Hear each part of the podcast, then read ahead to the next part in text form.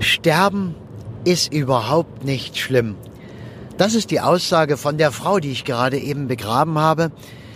Sie hat es ihren Kindern, Enkeln vor ihrem Tod immer wieder gesagt. Sie sagt, ich hatte Nahtoderfahrungen und äh, es ist so, wie die Menschen es immer berichten.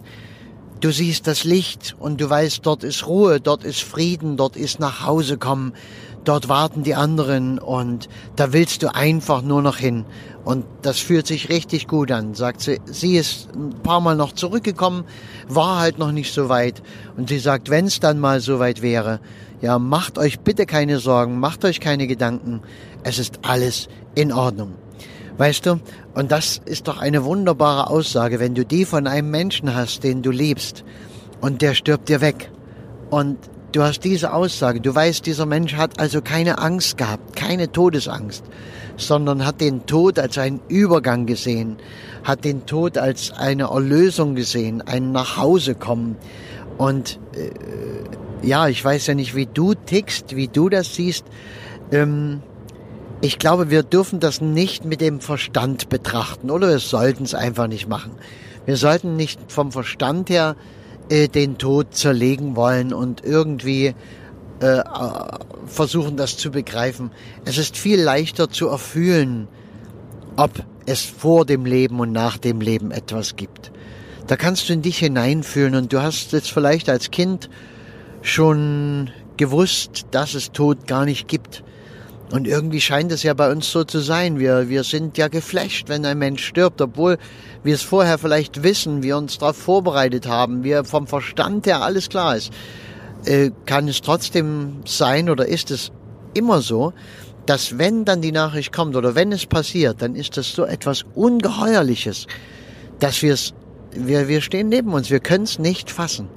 Es geht nicht. Und deshalb gibt es ja auch dieses Ritual der Beerdigung oder auch ein Ritual der Aussegnung gab es ja früher mal, dass dann der Pfarrer vorbeikam und hat den Leichnam erstmal gesegnet. Das war schon erstmal so ein Stück begreifen, ein Stück übersetzen in die Verstandsebene von dem, was da passiert. Und ganz viel passiert natürlich im Ritual des Abschiednehmens, also in der Trauerfeier, in der Beerdigung, wenn sie gut gemacht ist passiert da eine ganze Menge, die es uns ermöglicht, den Tod zu begreifen und irgendwie unseren ja, Frieden mit dem Tod zu machen. Obwohl das danach nicht gleich Schluss ist, logischerweise. Es ist nicht Beerdigung und dann war's das, sondern äh, Trauer ist auch ein äh, latent vorhandenes Gefühl bei uns. Es ist immer da, immer ist Trauer bei uns. Mal ist sie halt nicht zu spüren, mal ist sie nicht obendran.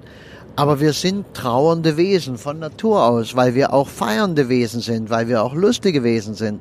Und das nun mal alles zusammengehört. Ja, wenn du dich befassen magst, mehr drüber wissen magst, manchmal so über Sterben und äh, was es da für Forschung gibt, das ist eine sehr interessante Geschichte. Ja, nun gibt es ja über diese sogenannten Nahtoderfahrungen verschiedene Aussagen. Gibt es Wissenschaftler, die sagen, ja, das sind Halluzinationen, die einfach mal auftreten, wenn wir so, wenn das Gehirn nicht mehr entsprechend versorgt wird mit Sauerstoff und da kann es dann zu solchen Erscheinungen kommen. Und ja, ähm, musst du selber wissen, ob du so etwas glaubst oder eben nicht ja, und äh, wie, wie so etwas zusammenhängen mag. Ich finde, es passt sehr gut ins Gesamtgefüge von dem, was ich weiß. Es fühlt sich also wahr an, ähm, weil auch die Sterbeforschung ja davon ausgeht, dass wir auf unser Sterben ähm, friedlich zugehen. Dass also in den letzten Jahren, Monaten, Tagen unseres Lebens es sich nach und nach unser Bewusstsein darauf einstellt, wieder von der Erde zu gehen. Deshalb werden wir ja am Ende auch alle krank und werden wie die Kinder quasi. Es steht ja auch in der Bibel, so ihr nicht werdet wie die Kinder, könnt ihr nicht ins Reich Gottes einziehen. Und deshalb sind wir am Ende halt Kinder, nur eben nicht mehr so niedlich. Na gut, das soll's gewesen sein. Ich wünsche dir eine schöne Woche oder ja, einen schönen Tag, einfach eine gute Zeit. Mach's gut, hör mal wieder rein.